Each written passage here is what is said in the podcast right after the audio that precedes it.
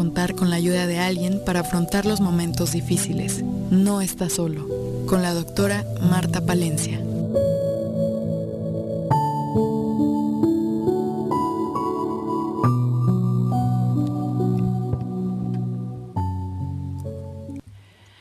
Hola, hola, saludándolos a todos con mucho cariño como siempre, desde la Asociación de Tanatología del Estado de Morelos, aquí en Cuernavaca, México, con mucho cariño, queriendo hablar sobre lo que es la muerte, los diálogos sobre la muerte, sobre este tema que nos da tanto miedo a los seres humanos, este tema para el cual nadie nos prepara, nadie nos explica con mayor claridad qué es lo que significa morir, qué es lo que significa la muerte. Así es de que estamos haciendo esta serie de diálogos sobre la muerte con la semióloga de la muerte, de la vida cotidiana y de la muerte, Lourdes Cordero, quien está desde San Miguel Allende con nosotros para poder seguir trabajando en este tercer diálogo, seguir avanzando, profundizando sobre lo que es esto que llamamos muerte. Voy a darle la bienvenida a Lourdes. Lourdes, ¿cómo estás? ¿Qué tal, Martita? Muy bien, muchas gracias. Muy contenta de estar una vez aquí más contigo y con todos los, los escuchas que están atentos a estos diálogos.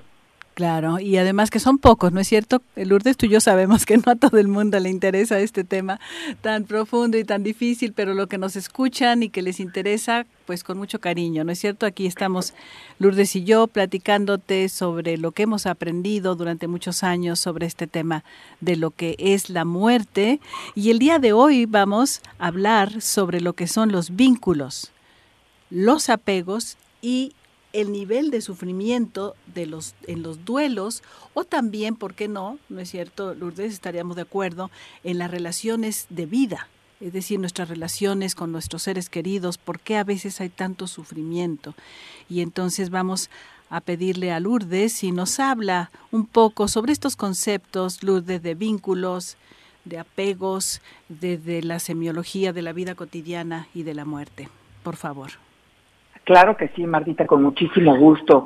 De hecho, eh, me estaba recordando yo justo que en el segmento anterior mencionamos que vivimos con la con la conciencia escindida, que estamos rotos incluso antes de cualquier pérdida y la pérdida es lo que nos hace darnos cuenta cuán rotos estamos. Y para darle seguimiento a ese segmento, hoy quiero hablar precisamente de que cuando nosotros estamos apegados es cuando se refleja ese, ese terrible sufrimiento que genera la pérdida de algo. Y esta pérdida obviamente está relacionada con el vínculo que tenemos. Es decir, nosotros vivimos rotos y ausentes de nuestra propia vida. Y, estos eventos, como la muerte de un ser querido o una pérdida muy grande, son los que nos pueden hacer despertar ante la realidad de que somos los más ausentes en nuestra propia vida, de que no estamos presentes, de que no estamos viviendo en conciencia y que vamos muy a la deriva, no estamos poniéndonos atención a nosotros mismos ni estamos presentes, viviendo el momento. Y entonces lo que sucede es que vamos generando huecos. Son, son estos huecos de la conciencia, de nuestra ruptura de conciencia, de nuestra conciencia escindida, los que vamos rellenando con ciertos vínculos. Y eso nos hace sentir completos. Pero no lo estamos, estamos rotos. Pero yo lo que hago es que relleno ese hueco que tengo internamente con una relación, con una pareja o con una hija o con un negocio o con una creencia. Y esos son los apegos. Porque cuando te quitan, muere tu hija o muere tu pareja o pierdes la creencia porque te das cuenta que no era así o pierdes tu negocio, te enfrentas otra vez a ese dolor de estar roto por dentro, a ese sufrimiento interno. Entonces es lo más triste del mundo y por eso sientes que te arrancan un pedazo de ti, porque estás viviendo un dolor de darte cuenta que estás roto internamente y que te quitaron aquello con lo que te estabas uh, te estabas rellenando ese hueco, por así decirlo, ¿no? Los, los apegos constituyen una usurpación de identidad, porque crees que eres tú, crees que es tú y que es parte de ti, pero en realidad no lo es. O sea, es un sustituto totalmente simbólico y opera como paliativo a esa conciencia escindida. Cuando nos apegamos a algo, estamos recurriendo a este sustituto simbólico. No es, no eres tú, es un sustituto que utilizaste. Entonces, a la hora de que lo pierdes porque se muere, porque te lo quitan, bueno, te pega completamente en tu autoconcepto, en aquello que crees de ti y te sientes completamente devastado. Por eso vivimos este sufrimiento tan bárbaro de lo que es la muerte, porque perdemos aquello que creemos que forma parte intrínseca de nosotros, intrínseca de nosotros. Y no es así. Nosotros somos seres completos si estamos presentes en nosotros mismos y si estamos conscientes de nosotros mismos.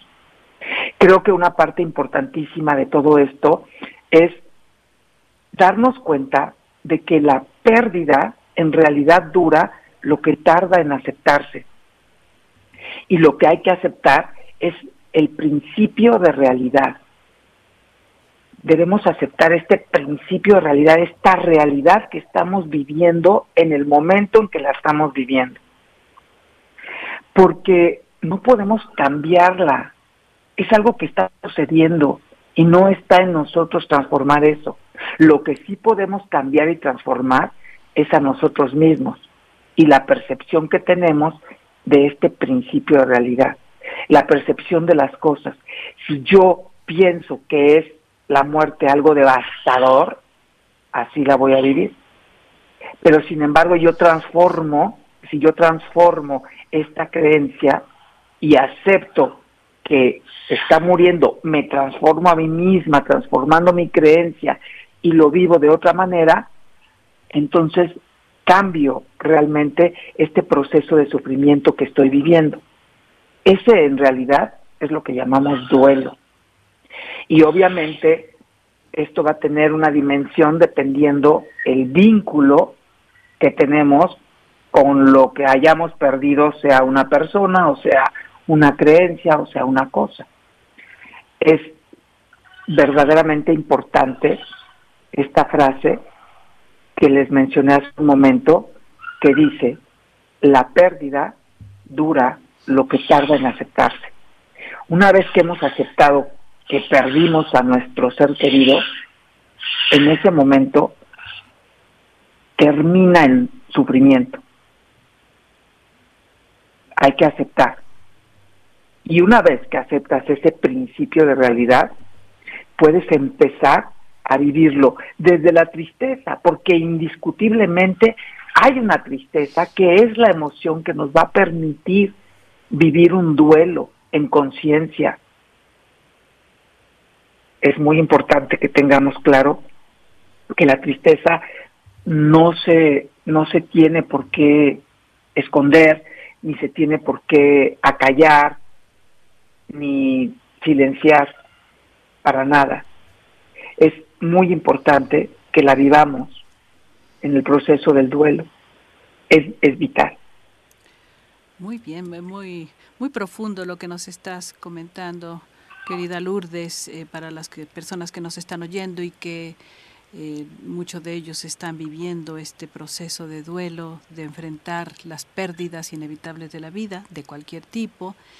Y lo que nos estás diciendo entonces es que eh, la calidad que hay dos elementos, es lo que entiendo, hay dos elementos importantes que definen el dolor y el sufrimiento del duelo en donde podemos decir que, eh, bueno, el dolor siempre decimos que es inevitable, ¿no? El sufrimiento ya es opcional, como dice el Dalai Lama, porque finalmente es algo que podemos disminuir cuando comprendemos, ¿no? Y tú nos estás hablando de comprender. Nos estás diciendo que el primer elemento es la calidad del, o el nivel de vínculo, de profundidad del vínculo con lo que se perdió.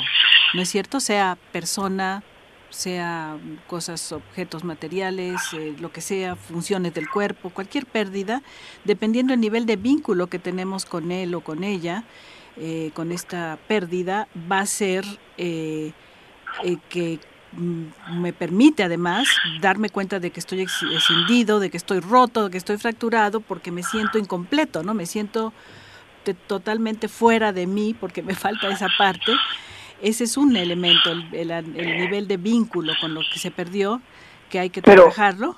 ¿Es así? Pero quiero acotar algo, Martita Chula, porque es importante que nos demos cuenta de que el hecho de tener un vínculo cercano no es el problema. El problema es cuando ese vínculo lo convertimos en un apego porque todos tenemos vínculos importantes, padres, hijos, y podemos amarlos en libertad, desapegadamente, claro, lo cual no significa que no nos importen, significa que, que eres libre y yo soy libre, tenemos muy clara la frontera entre lo que eres tú y lo que soy yo, no estamos apegados.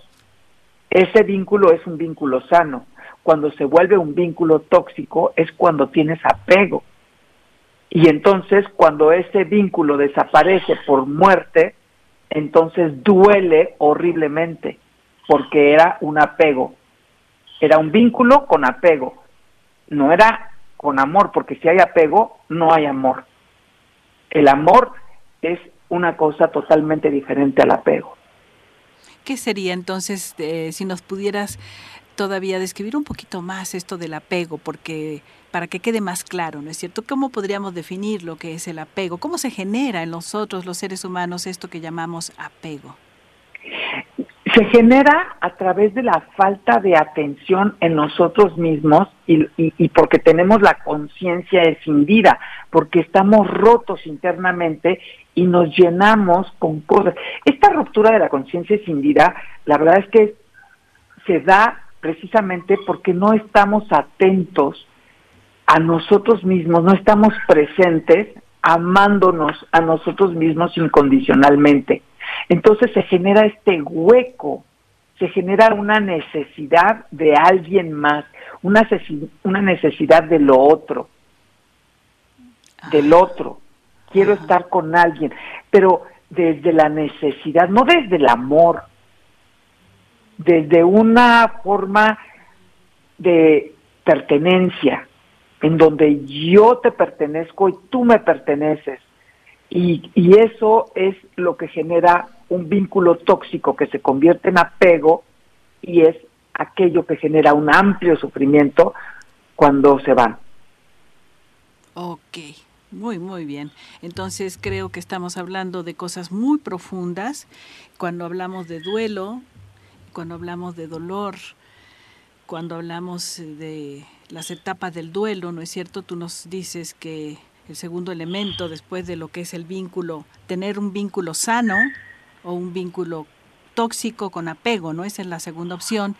Y la mayoría de nosotros establecemos este tipo de vínculos con apego porque estamos alejados de nosotros mismos. Simplemente estoy queriendo como recapitular lo que tú estás diciendo y poder decir que entonces el problema de la humanidad no es que vivamos pérdidas. El problema de nosotros como seres humanos es que generamos en medio de nuestro desconocimiento, cuando habla de la ruptura de conciencia, de una conciencia escindida, es algo que pues a lo mejor no se entiende muy rápido, pero finalmente es entender quiénes somos, ¿no es cierto, Lourdes? ¿Quién, so, ¿Quién soy? ¿Quién eres? ¿Quién, ¿De dónde vienes? ¿A dónde vas? ¿Por qué estás aquí? ¿Para qué? Y entonces puedo vivir en esta opción que nos das de vivir en un contacto con nosotros mismos, amándonos incondicionalmente a nosotros mismos. No es egoísmo, es conciencia, ¿no es cierto? Exactamente, es exactamente de esa manera, Martita. De hecho, nosotros hablamos en Semiología de la Vida Cotidiana de la huella de abandono, que es precisamente la conciencia escindida, que provoca angustia, desamparo, no sabes ni lo que quieres y no tiene, no sabes ni a dónde vas. Claro, y esto es lo que pues nos hace perder arraigo y tener esta necesidad de pertenencia. Porque vives en un imaginario en el que, que crees que eres algo que en realidad no eres. Tienes un, un autoconcepto de fragmentación totalmente porque necesitas lo otro para ser feliz. Y en realidad, cuando tú tienes la huella de abandono resuelta, es decir, la conciencia ya no está escindida, es cuando te das cuenta que realmente lo que quieres es ser, no tener ni saber, sino ser. Y es cuando descubres tu completitud. Obviamente por eso es un gran regalo el hecho de que te, em, te enfrentes a una circunstancia de pérdida con la que puedes de alguna manera darte cuenta de que estás dormido y tienes la conciencia sin vida. Muy bien, muy bien. Oye, me parece tan, tan interesante, importante. Vámonos a un corte, regresamos para seguir hablando con Lourdes Cordero sobre esto de lo que es la muerte, el duelo, el apego, los vínculos y vamos a continuar platicando. Y regresamos con este diálogo sobre la muerte con Lourdes Cordero, semióloga sobre la vida cotidiana y la muerte. Y bueno, vamos a seguir hablando sobre este tema. No sé si podemos, este, querida Lourdes, hablar un poco más de este tema tan fascinante que está resultando descubrir cómo los seres humanos establecemos vínculos, vínculos eh, no amorosos, sino de, lo que se llama también de codependencia, ¿no es cierto?, donde no puedo vivir sin ti. Y lo, lo hacemos porque estamos alejados de nuestro concepto, ¿no es cierto?, de quién soy. Yo soy un ser completo y no eh, un ser eh, que necesito llenarme con la relación de los demás. Si nos quieres hablar un poco más de esos conceptos del vínculo para que nos quede más claro, por favor. Claro que sí, con mucho gusto, Matita.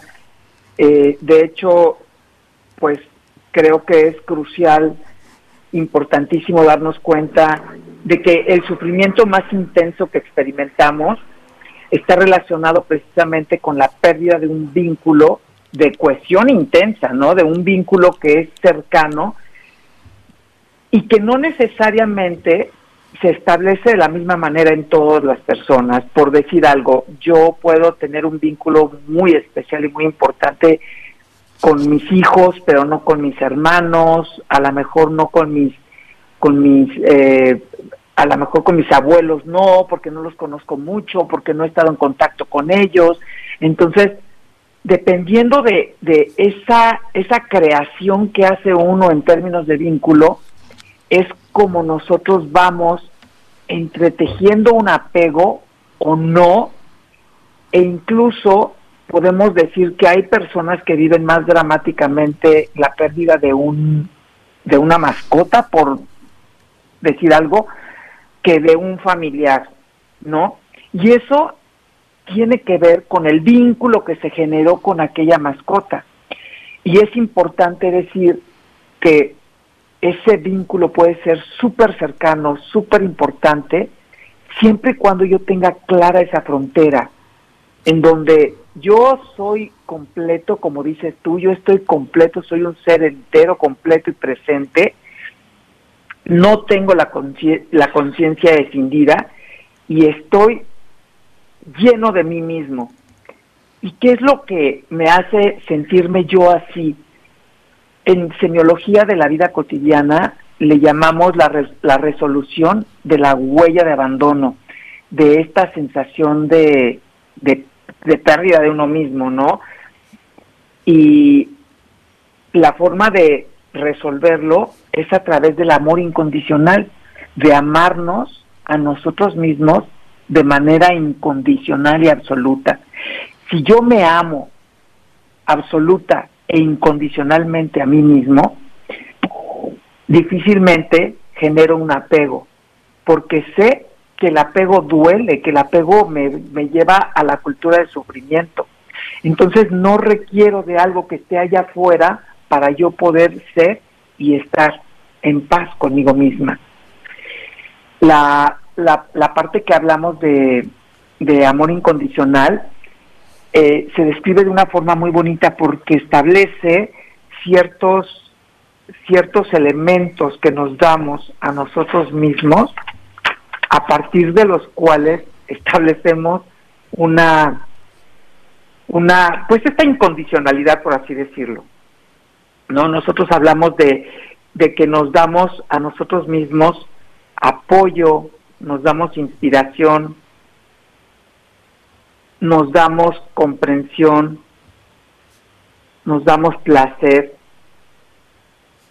nos damos este tipo de elementos, nos damos entendimiento, o sea, comprensión, y al darnos a nosotros mismos este, este tipo de elementos, es de la forma en la que nosotros podemos eventualmente ofrecer esto mismo a los demás. Porque ¿cómo puedo dar algo que no tengo en mí? Me lo tengo que generar yo y a partir de generármelo a mí mismo, lo puedo ofrecer al otro y entonces puedo amar a alguien más. Pero si no, estoy partiendo del apego. ¿Me explico? Sí, muy, eh, muy sutil la diferencia, ¿no? Eh, eh, este rol, por ejemplo, de las madres preocupadas, preocuponas, que, que no nos dormimos hasta que llegue el hijo y es realmente y uno diría cuánto amor, pero realmente podríamos hablar más bien de apego, ¿no? De esta cultura de sufrimiento que tú hablas, en donde el amor eh, realmente tendría que ser, y eso nos cuesta tanto trabajo, ¿no es cierto, querida Lourdes? Porque en esta sociedad, cuando yo hablo de amor por mí mismo, suena egoísta, suena de mal gusto, como que a ti mismo y los demás, sí, pero como bien dices, si no lo tienes, si no lo tenemos dentro de nosotros, para nosotros, no lo podemos dar. Sí lo podemos dar, pero lo damos de una manera no genuina, de una manera no... Mm, no desde el fondo del corazón, siempre queriendo subsanar, ¿no es cierto?, la herida de abandono que en nuestra escuela, fíjate que la trabajamos como la herida primaria de rechazo y abandono de generalmente de los padres o de adultos, en donde se rompe el corazón, hacemos que los alumnos hagan un corazón, que lo rompan, que se vea una herida, y es el, eso es lo que desde antes de los siete años todos vivimos como un... Eh, un, un parteaguas en la vida que es cuando sentimos que no valemos y se instaura en nuestra memoria la sentida, el sentido de no merecer, de no ser lo suficientemente buenos, ¿no? Esa es la, la conciencia sin vida, precisamente, Martita, o sea, es, es, es ahí, es justamente esa. Nos rompemos en ese momento. Antes de los siete años, ¿no es cierto, querida Lourdes? No es cuando tenemos 15 años, es a veces de dos, tres años. Hemos tenido alumnos que desde la cuna se, se, acuerdan cuando lloraban y lloraban y mamá no aparecía, papá no aparecía, no querían, no, no aparecía la lechita, no aparecía el calorcito. Y esa es el momento, no valgo, no merezco. Y ahí tenemos que empezar a reconstruirnos, ¿no? Durante nuestra vida. Incluso, Martita, desde el embarazo, desde cuando estás dentro de la mamá. Si la mamá está viviendo un momento de angustia o un pleito tenaz o este tipo de cosas, eso por supuesto que internamente está recibiendo el bebé, está recibiendo toda la química de las emociones de la mamá. Y eso por supuesto que desde ahí empezamos a, a, empezamos a tener la conciencia de sin vida. Claro, y ahí nos rompemos y podremos decir, no somos responsables de que nos hayamos roto, pero sí somos responsables de reconstruirnos, de cerrar esa herida para poder tener relaciones y establecer vínculos sanos, sin apego, para poder dejar de sufrir, ¿no es cierto? Y vamos a tener que irnos a un, a un corte, pero estamos yo creo que llegando ahora sí que a la parte más profunda de la raíz del sufrimiento humano, mi querida Lourdes. Vamos a continuar en un momento. De acuerdo.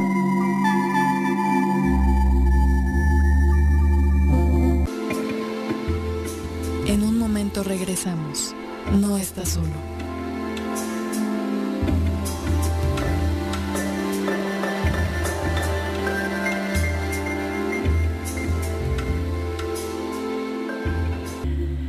Pues ya se me pasó el tiempo muy rápido.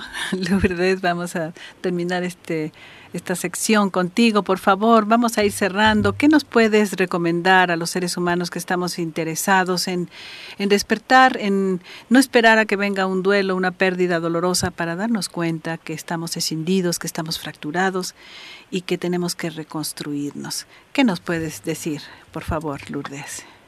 Yo creo que es muy importante eh, observarnos a nosotros mismos y observar nuestros vínculos y determinar clarísimamente qué tan apegados estamos a los elementos o a las personas con las que convivimos.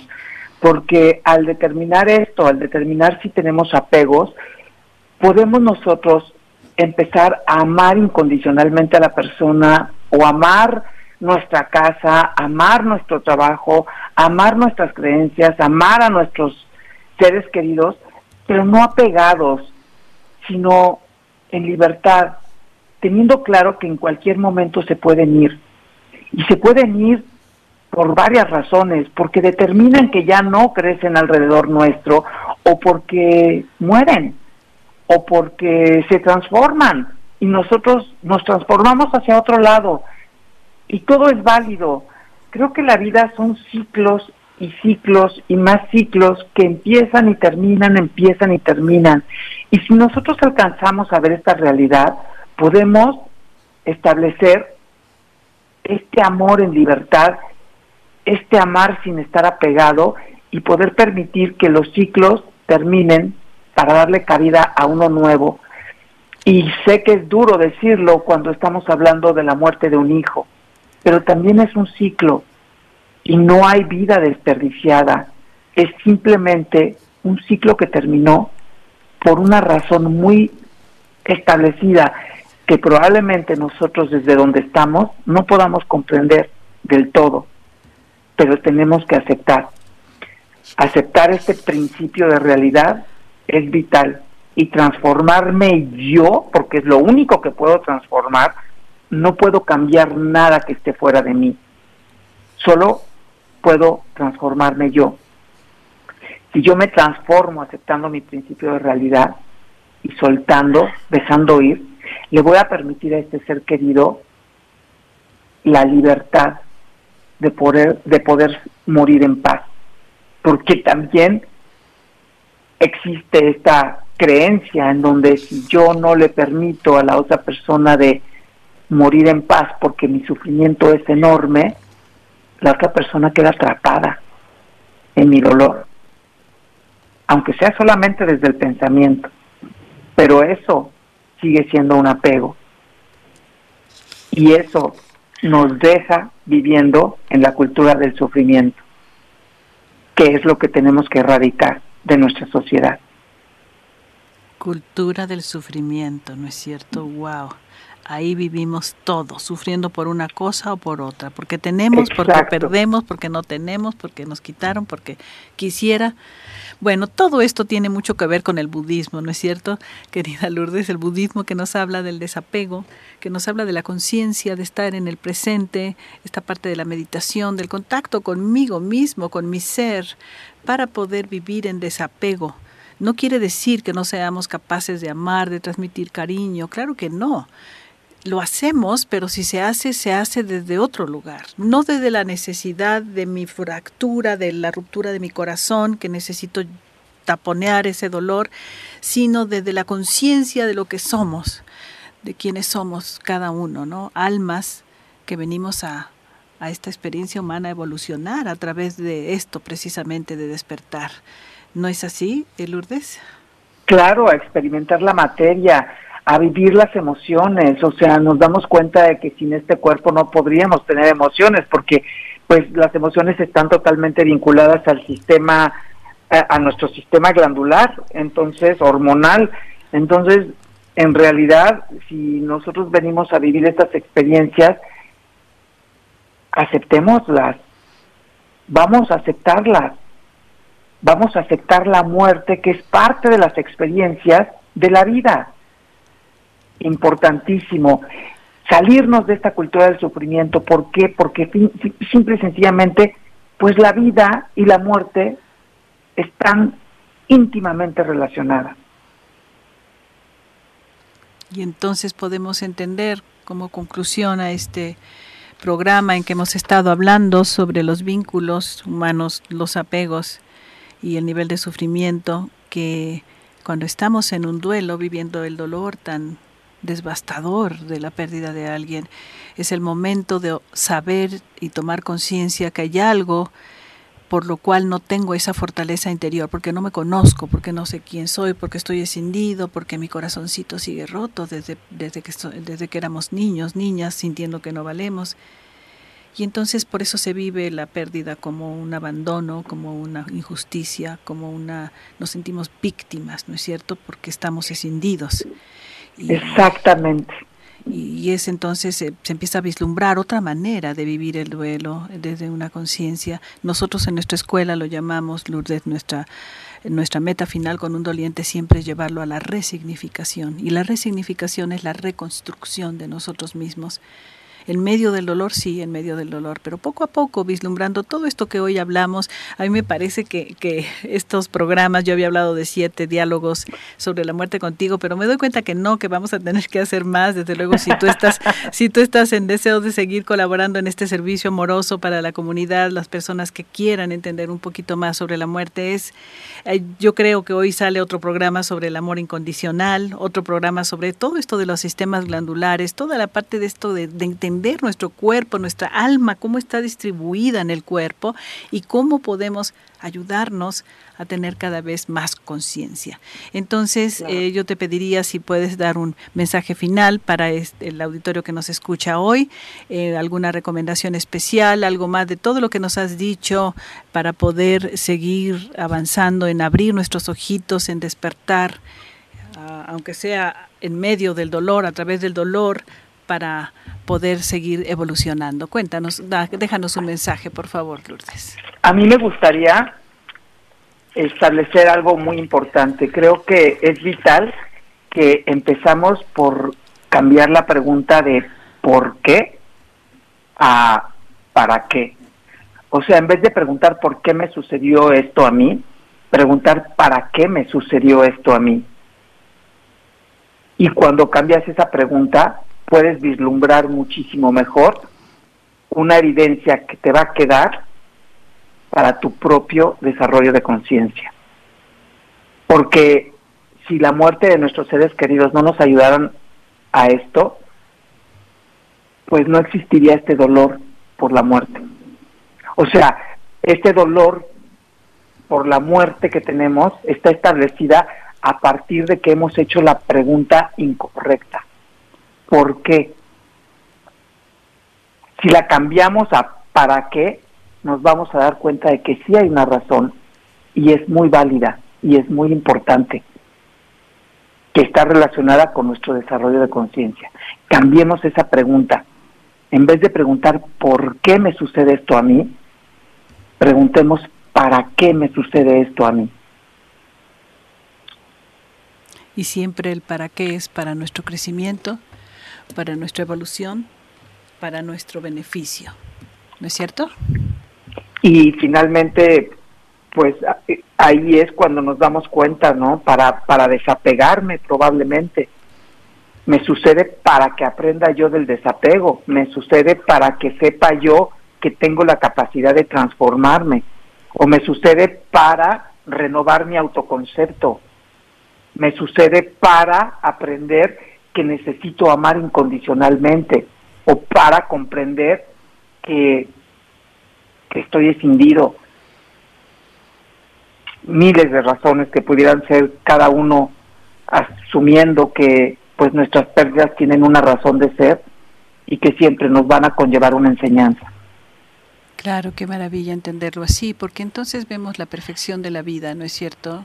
Vemos que todo está diseñado para nuestro bien, todo lo que sentimos que son castigos son realmente oportunidades de, despertar, de buscar, de ir más al fondo de la rutina, de la vida cotidiana, de los apegos cotidianos y, de nuestro renacimiento, nuestra conciencia como seres humanos despiertos. Pues mil, mil gracias, Lourdes. Eh, vamos a seguir en estos diálogos sobre la muerte contigo. A mí me parece algo fascinante estos diálogos, quizás porque tantos años estando cada una observando el objeto de estudio es la muerte, pero desde diferentes ángulos, cómo podemos complementarlo y enriquecerlo. Pues mil gracias y te esperamos en nuestro próximo eh, diálogo sobre la muerte. Gracias a ti, Martita. Que que estés muy bien y gracias a toda la gente que escucha estos diálogos maravillosos para seguir avanzando en nuestro desarrollo de conciencia. Muchas gracias. Y regresamos a la última parte de nuestro programa de diálogo sobre la muerte y tomando, retomando un poco todo lo que se habló en esta, eh, en esta transmisión vamos a hacerla, pero antes me gustaría recomendarte y recordarte para los que están interesados en seguir estudiando un poco más sobre lo que es la muerte, sobre lo que somos como seres humanos. Eh, tenemos estos talleres que se llama la línea de talleres de conciencia y aceptación de la muerte en relación a la creación de la nueva asociación que tenemos de podemos difundir este tema de aceptación de la muerte. Creamos esta Asociación Latinoamericana de ah, Alivio del Duelo y aceptación de la muerte. Y en base a esto creamos tres talleres de la línea de conciencia y aceptación de la muerte. El mes de octubre estamos hablando sobre cuatro requisitos para morir bien, para las personas que quieran saber, siempre la duda es cómo puedo morir bien, sin tanto sufrimiento. Tenemos estos, eh, estas cuatro sesiones los jueves de 7 a 9 en este taller. La información la puedes encontrar en la página de Facebook. Y en noviembre vamos a estar hablando sobre nuestra famosa carpeta cuando yo regrese a la luz. 12 puntos que tú y yo podemos establecer y desarrollar y preparar para estar más listos en ese momento en que tú y yo seamos llamados para dejar nuestro cuerpo y regresar a eso que llamamos eh, los mundos sutiles de la luz. Y en diciembre vamos a estar haciendo nuestro taller también los cuatro jueves de diciembre sobre qué voy a encontrar del otro lado de la luz. Revisión de sabidurías milenarias para que tú y yo podamos irnos a ese viaje con mayor claridad. Todo esto orientado a que podamos aceptar la muerte, porque mientras yo no conozco y no sé lo que es la muerte o no sé y no conozco a alguien, pues yo no puedo aceptarlo, porque pues lo desconozco. Así es de que vamos a, a tener estas, estamos en estas líneas de, de, de, talleres que vamos a estar haciendo cada trimestre. En enero vamos a volver a empezar con el taller de cuatro preguntas, cuatro requisitos para poder morir bien y en febrero vamos a estar haciendo otra vez el taller de la carpeta y en marzo el taller de qué voy a encontrar del otro lado de la luz, con bibliografía desde luego, en donde vas a poder eh, sumergirte a este conocimiento maravilloso de quiénes somos, de dónde venimos, a dónde vamos a ir, por qué estamos aquí y para qué. Así es de que estamos en asociación también con nuestra línea telefónica. Todo esto está en, nuestro, nuestra página de, de, Facebook y siempre recordándote que estamos para que no te sientas solo con 42 tanatólogos. Estamos en el 777-205-8174, esperando tu llamada para asignarte a uno de nuestros tanatólogos que te acompañe en tu dolor, en tu duelo. Y muy bien, con esto vamos entonces a iniciar nuestra reflexión del día de hoy, una reflexión en donde cada uno podamos quedarnos con algo concreto con esta plática tan importante. Cierra tus ojitos, pon tu espalda derechita, afloja tus manos, tus pies, tus piernas, tu abdomen. Mueve un poco tu cabecita de un lado al otro. Inhalando y exhalando en conciencia. Siente cómo entra el aire por tu nariz y cómo sale por tus labios entreabiertos.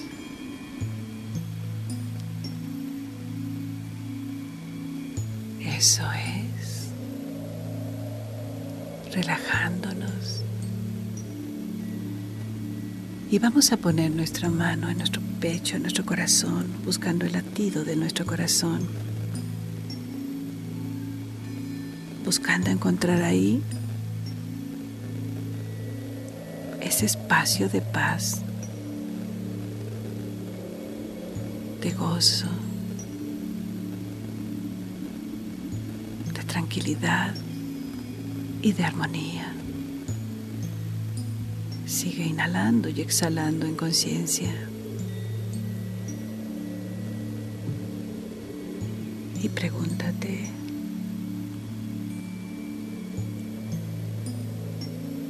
¿qué tipo de vínculo tengo con cada uno de mis seres queridos? Son vínculos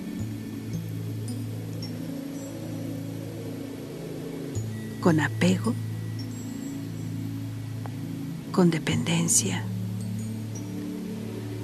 sin dibujar la frontera de quién es el otro y quién soy yo, sintiéndome a raíz de mi herida primaria de rechazo y abandono, fragmentado, incompleto y que necesito establecer vínculos con apego para rellenar esos espacios de soledad y de dolor por sentir que no valgo.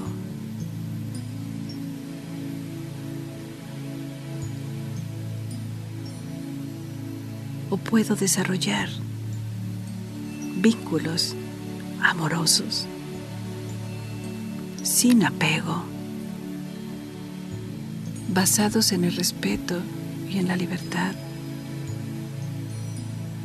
desde el amor, pero teniendo claro la frontera que existe entre lo que yo soy como ser humano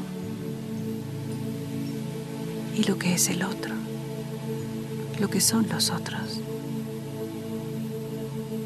Desde una conciencia de que soy completa, desde una conciencia de haber resuelto, aliviado esa herida que desde pequeño viví, en donde sentí que no valía, que no merecía. Y una vez resuelto este dolor de infancia. Puedo cambiarme y transformarme a mí mismo sabiendo que estoy completa y que no necesito de nada ni de nadie para estar completo. Queriendo salirme de la cultura del sufrimiento, tomo conciencia que nada ni nadie me pertenece. Y que esto no significa que no pueda amarlos. Que no significa que no quiera ayudarlos. Que no pueda transmitir mi amor. Pero sin establecer apegos, vínculos con apego que me van a provocar sufrimiento. Cuando yo o esa persona cierre el ciclo en mi vida por cualquier razón, cuando se aleje, tomo conciencia para revisar qué tipo de vínculos establecido con los míos, con los demás. Tomo una respiración profunda y me quedo con claridad para seguir analizando este tema tan importante de los vínculos y los apegos en mi vida.